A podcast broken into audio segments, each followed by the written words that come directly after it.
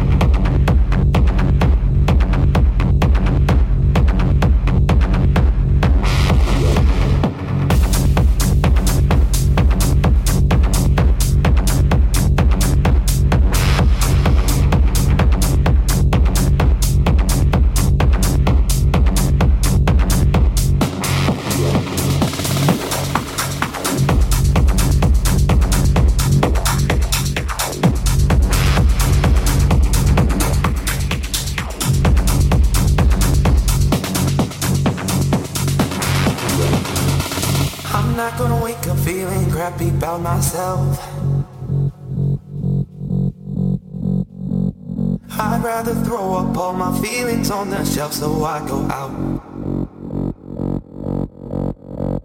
I always feel like I am in somebody's way. And people always wanna bring up my mistakes so I go out.